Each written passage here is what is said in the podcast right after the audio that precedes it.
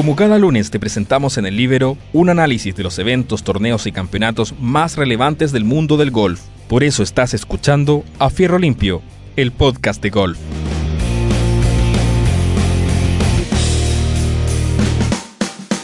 Hola, ¿qué tal amigos? Aquí les habla Juan Eduardo Troncoso en una nueva edición de nuestro podcast A Fierro Limpio de El Libero.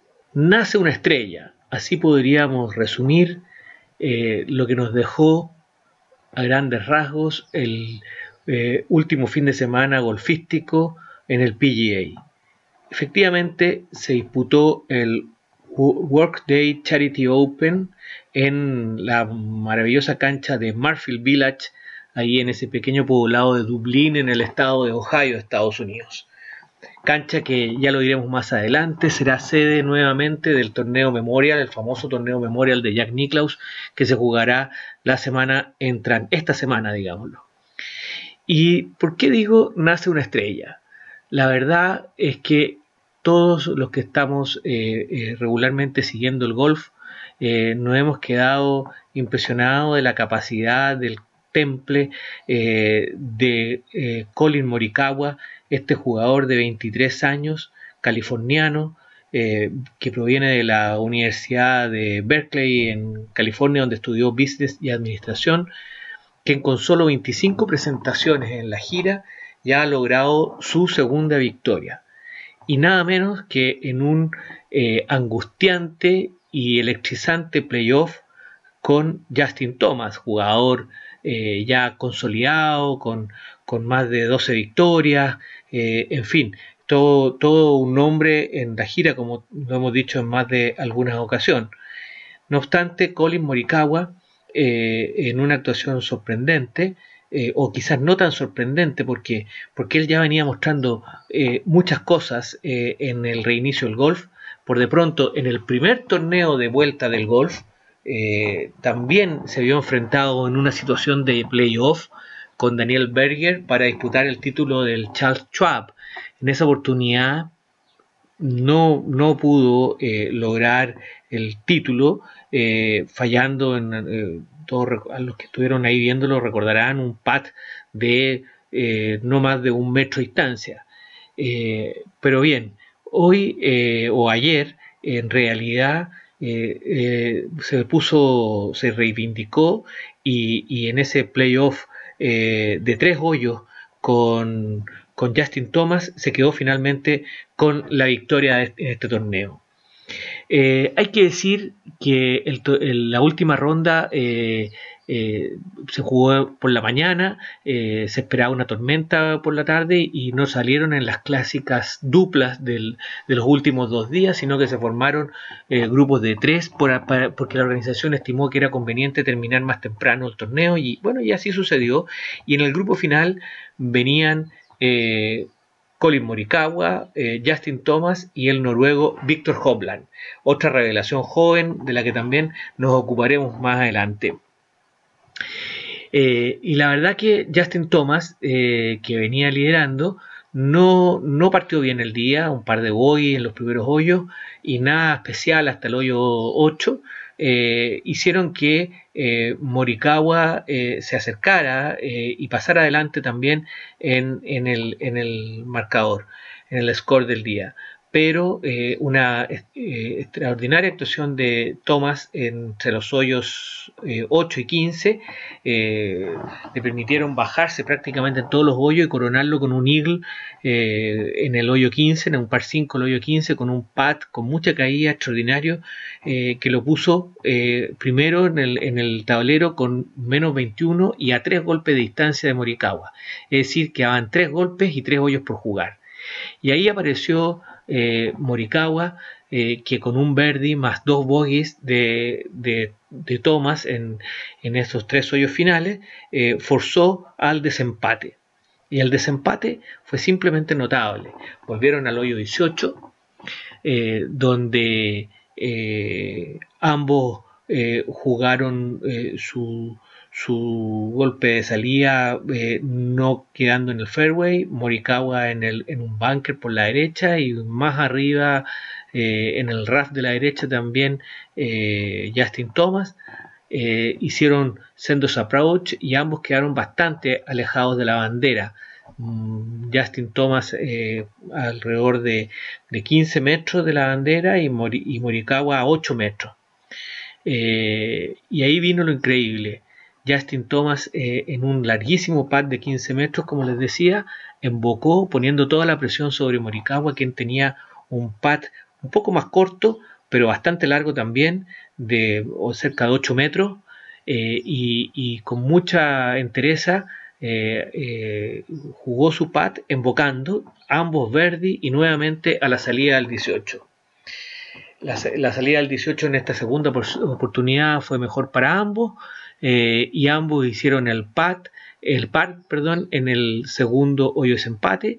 Eh, lo tuvo Thomas ahí con un pad de, de prácticamente 3 metros, que si que de embocar hubiese terminado titulándose eh, campeón. sin embargo, lo erró y ya en el tercer hoyo empate se fueron a jugar al hoyo 10. Y ahí vino la mala salida de Thomas, que quedó justo detrás de un árbol, sin posibilidad de jugar un segundo tiro al green, solo lo pudo sacar a buena. Morikawa se acercó eh, con, un buen, con, un, con un buen approach y dejó un pat eh, de unos 3 metros para Verdi. Eh, Justin Thomas hacía su approach y quedaba con un pat un poco más largo, pero para par. Eh, erró el par eh, Thomas y le bastaban dos pats entonces a Morikawa para ganar el título y así sucedió. Y se corona campeón entonces este jugador eh, que hacía su aparición número 25 en la gira. Él ya había ganado y por eso que en 25 participaciones ya tiene dos títulos. Tiene dos títulos y solo un corte fallado, es decir, eh, ha ganado más que fallado Cortes, algo realmente inédito. Por eso que podemos catalogar esta crónica, ¿no es cierto?, con esto de que eh, estamos en presencia probablemente de lo que va a ser una estrella del golf, un, jugador que, va a dar muchísimo eh, que hablar en lo que viene hacia adelante. Y, hay que decir también que, que, él, eh, Morikawa, viene a formar, viene a formar eh, junto con, con, el propio Víctor Hovland, con quien jugó la última ronda, el noruego eh, de muchas condiciones, joven también, 21 años, que, que, ha demostrado que, que, puede desenvolverse brillantemente entre los mejores de la gira y que estamos a la expectativa de, de qué es lo que puede suceder con él y conjunto con otro jugador joven como, como Matthew Wolf, que lo hemos visto también peleando primeros lugares, lo vimos la semana pasada, eh, ahí con ese swing tan potente, tan especial, que le permite eh, pegar esos bombazos parecidos a los de a los de Bryson de Chambó que hemos ya comentado. Y ahí tenemos tres jugadores más o menos de edades similares, con participaciones más o menos en cantidad similares, eh, Morikawa, Hopland y Matthew, que eh, van a conformar, eh, pienso yo, la verdad, una verdadera patrulla juvenil del golf mundial. Pero esa estará conformada solo por ellos tres, o podría sumarse a esa patrulla nuestro Joaquín Niman. Yo pienso que Joaquín tiene las condiciones como para sumarse perfectamente y, y así también muchos cronistas norteamericanos lo colocan dentro de este grupo joven emergente que va a, estar, que va a ser el que va a dominar el golf eh, mundial eh, de aquí en más. Eh, prontamente va a ir tomando los lugares de privilegio, desplazando las generaciones superiores. No tan rápido, porque esto el golf es un, un, deporte que es muy leal con los jugadores, les permite desenvolverse en buen nivel por muchos años, pero sí van a ir cada día más haciéndose notar. Y hablando de Joaquín, eh, ¿cómo estuvo eh, eh, Joaquín en el, en el World Day Charity Open? La verdad que partió bien, con una ronda de 69 el jueves, hizo el par el viernes para superar el corte con menos 3, el corte estuvo en menos 2.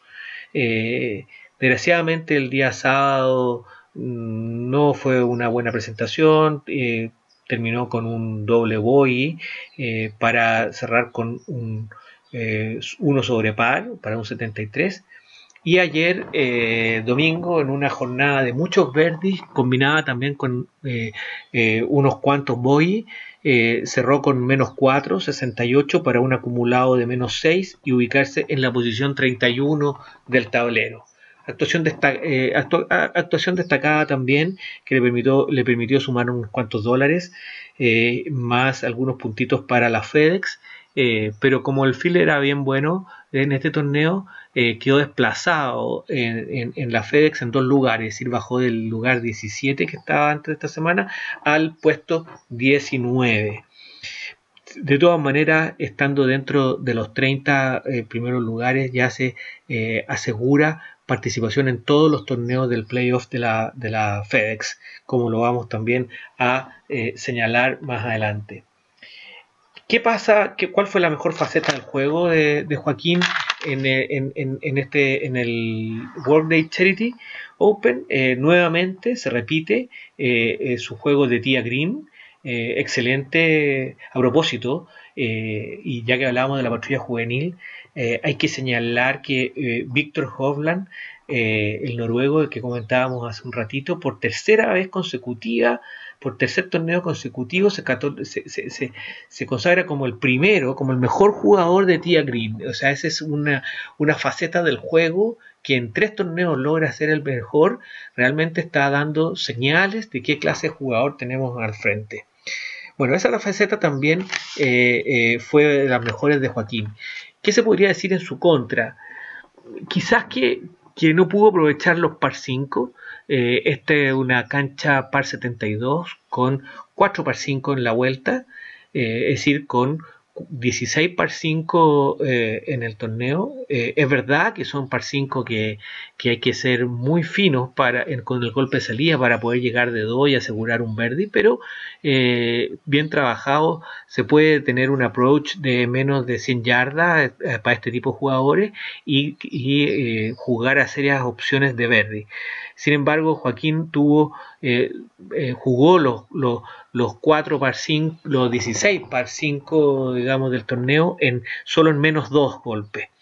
Eh, quizás eh, una está, jugando, pero eso es bien propio de su forma de jugar, porque es un jugador de muchos verdi, eh, pero si a lo mejor esa agresividad que normalmente muestra Joaquín, que, que, le, que, le, da tantos verdi, la la controla un poquito, eh, no digo que la deje ni mucho menos, sino que la controle un poquito, eh, sobre todo eh, en, el golpe de salida, es posible que le pueda redituar mejores, mejores score o score más consistentes que le permitan estar nuevamente peleando primeros lugares. Pero es un proceso, o sea, no cabe ninguna duda que en el mediano o largo plazo sí va a estar en el en, en, en esas disputas.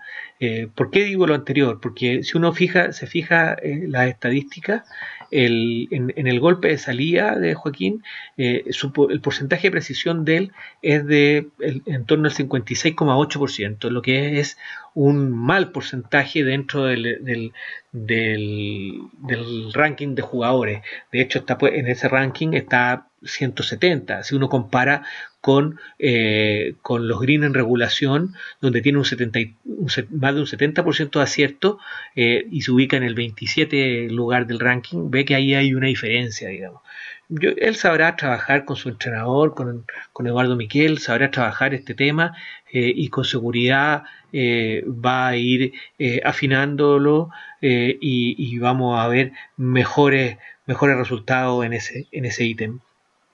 Hay que decir también que Joaquín fue de lejos el mejor jugador latinoamericano eh, en este último torneo, eh, ya que solo, solo, pasó el corte, además de él, eh, el mexicano Carlos Ortiz, fallaron el corte Jonathan Vega, el argentino Emiliano Grillo, el colombiano Sebastián Muñoz y el otro argentino Fabián Gómez. ¿Qué tenemos para el fin de semana que se viene? Bueno, se viene el torneo del Memorial varias cosas nos va a entregar el Memorial. Por de pronto, sí, reaparece Tiger Wood. Vuelve a jugar Tiger Wood un torneo después de largo, de largo tiempo fuera. Eh, ya se encuentra practicando en las canchas de, Merfield. Eh, él, es un, habituante, un habitual participante de este torneo. Eh, comentábamos la semana pasada que este es el torneo de Jack Nicklaus, en el, en el club de Jack Nicklaus. Eh, y, bueno, todos saben la buena relación que hay entre Tiger y, y, el oso dorado, digamos, que tiene el récord de mayor ganado, digamos, y al, y al, cual con su triunfo de Augusta el año pasado, eh, Tiger se, se, acerca, ¿no es cierto? Hay un gran field este fin de semana, vuelve McIlroy, eh, vuelve Dustin Johnson, eh, vamos a tener lo más granado, probablemente de los 10 mejores jugadores del mundo van a estar prácticamente todos. Eh, vuelve también el mexicano Abraham Anser, por lo tanto la patrulla eh, latina va a estar completa con, con, con, Grillo, con Vegas, con Muñoz, por supuesto con, con Joaquín Niman y va a ser probablemente un torneo eh, muy destacado, una cancha que a los jugadores, como les decía, les gusta mucho y se va a dar una, una particularidad que, que en más de 60 años eh, de la gira no se había dado, que es que dos torneos eh, seguidos se jueguen en la misma cancha. Eh, y, bueno, la gente se pregunta, los aficionados se preguntan, nos preguntamos, ¿será la misma cancha que jugó en el torneo del, del, del World Day Charity Open o se va a presentar una nueva cancha? Eh, lo que hemos recabado y la información que tenemos es que, es que se va a presentar una nueva cancha. Por de pronto los RAF no se van a cortar, van a estar más largos eh, y son RAF, como pudimos ver, RAF pesados, digamos, donde la pelota se entierra con bastante facilidad. Eh, hay fairway angosto, por lo tanto no es difícil caer en los RAF. también se dice que los greens van a estar más cortos, eh, por lo tanto bastante más corredores y las posiciones de bandera más exigentes. Eh, a Jack Nicklaus no le gusta que, por ejemplo, eh, en el hoyo 14, que es un par 4 corto, los jugadores le tiren con el drive y, la dejen arriba con el drive. así que probablemente también los tirs de salida van a, van a, van a jugar desde más atrás. Eh, así que la pregunta es si, van a alcanzar a arreglar todos los divots de la cancha eh, para que eh, no tengamos caídas regulares de jugadores en, en, en, los divots y tenéis que hacer un segundo golpe desde un divot que es bastante incómodo, como todos saben. Eh, se espera entonces un, espectacular torneo para, este fin de semana en el, Memorial. Se hablaba de que en el Memorial iba eh, eh, a, volver el público, pero desgraciadamente, o a lo mejor con, adoptando las medidas de seguridad que corresponden, desgraciadamente por los espectadores y por el espectáculo, porque claro, uno por ejemplo en el playoff de, ayer echó de menos que, que se jugara con con, público, por, el fervor que hubiese despertado, ¿no es cierto? Esos pat que ya comentábamos hace un rato, eh, pero se hablaba que en el Memorial podía vender, venir, volver con un público controlado, en torno a 8.000 personas o algo así, pero no, eh, la verdad que hoy día eh, lo que se escucha con, el creciente número de casos en Estados Unidos es que quizás el año va a cerrar sin presencia de público y por lo tanto ya esto va a ser una tónica. Así que Merfield en el Memorial sin público, Así, y, bueno, eh, veremos, de todas maneras los jugadores han demostrado que eh, sienten igual la presión y pararse eh, en estos torneos sigue siendo realmente una, una situación eh, eh, que, que, llamativa para los, quienes nos gusta el golf. Eh, esperemos que, los organizadores pongan la esperada, un esperado trío, ¿no es cierto?, de salida para los días viernes y, y jueves, que puedan compartir Tiger con, con De Chambó, que es el jugador también por todo lo que hemos comentado, que ha dado que hablar en este, en este regreso, y el joven Morikawa. Vamos a ver si eso se da y si se da. Eh, vamos a estar muy atentos el jueves feriado, así que podremos destinarle tiempo para eh, seguir aquello. ¿Qué se viene después del Merfield? Bueno, ya se va acercando el final de la temporada, quedan, dos torneos más, de ahí se va a jugar en el fin de semana del 6 al 9 de agosto el primer Major del año, el PGA Championship, Todos estos fueron recalendarizados. Después un nuevo torneo el fin de semana del 13 al 16 de agosto para ir a los playoffs de agosto de, la FedEx entre los fines de semana del 20 al 23, del 27 al 30 y del 4 al 7 de septiembre. Posteriormente eh, se recalendarizó también para el fin de semana entre el 17 y el 20 de septiembre el US Open y el Máster de Augusta entre el 12 y el 15 de noviembre. Eso es lo que se nos viene eh, eh, con, un, como ven, un calendario muy atractivo de aquí hacia fin de año.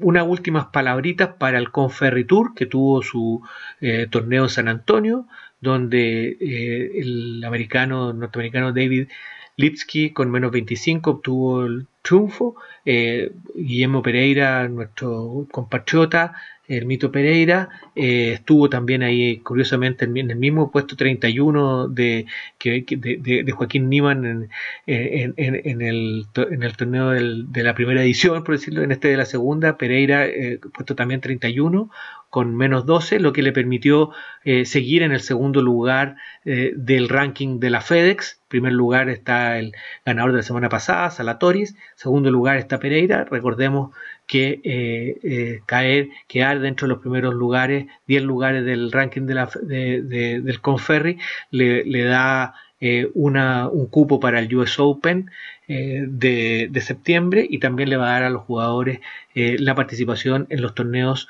paralelos de la gira del PGA del próximo año. Así que bueno amigos, eh, eso ha sido lo que podemos comentar eh, el día de hoy y eh, esperamos encontrarnos con los resultados del regreso de Tiger la próxima semana. esperamos, creemos que va a ser un torneo muy muy atractivo en una cancha que, que de verdad vale la pena pasar por ahí, echarle una miradita a la televisión, ya que es una cancha fabulosa. Nos estaremos viendo eh, con ustedes eh, la próxima semana.